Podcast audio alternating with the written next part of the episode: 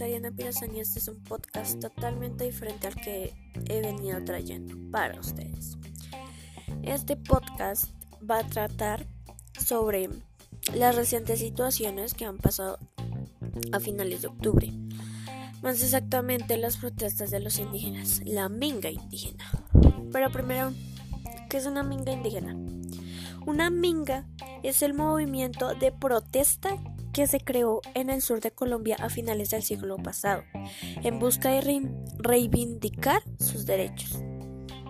Esta minga indígena nació como una necesidad, una necesidad para hacer valer sus derechos y hacerse escuchar.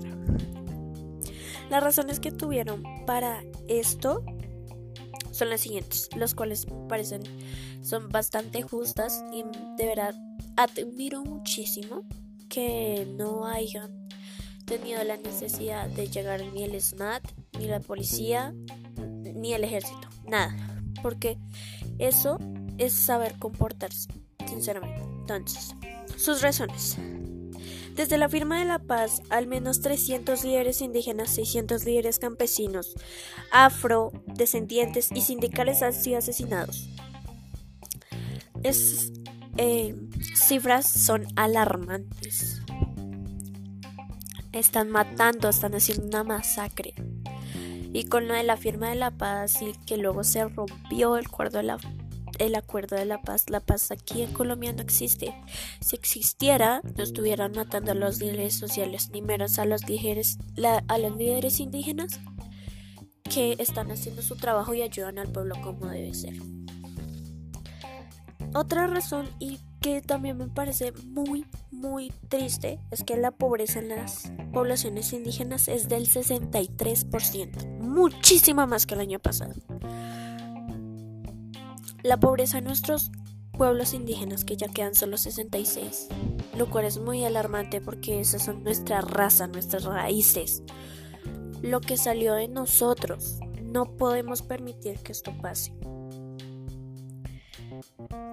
Los pueblos eh, indígenas de Colombia han logrado previvir a distintas violencias, la violencia armada, la discriminatoria, la física, muchísimos tipos de violencias y ellos todavía siguen aquí luchando por sus derechos, que es muy admirable.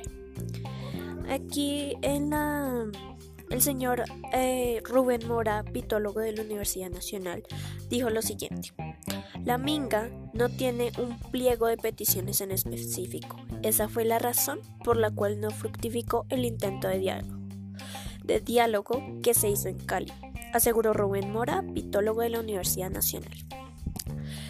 Lo que dijo este señor, o sea, tiene toda, toda, pero toda la razón.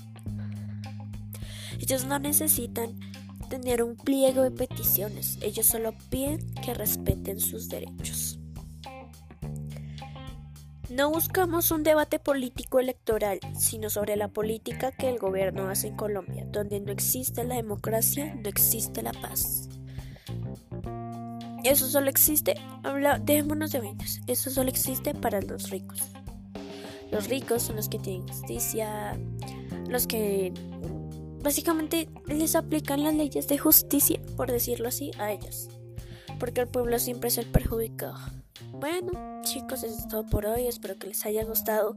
Y ahora es tu turno. ¿Crees que la minga indígena tenga toda la razón? ¿O crees que la protesta fue sin fundamento? Chao chicos, ahí les dejo para que piensen.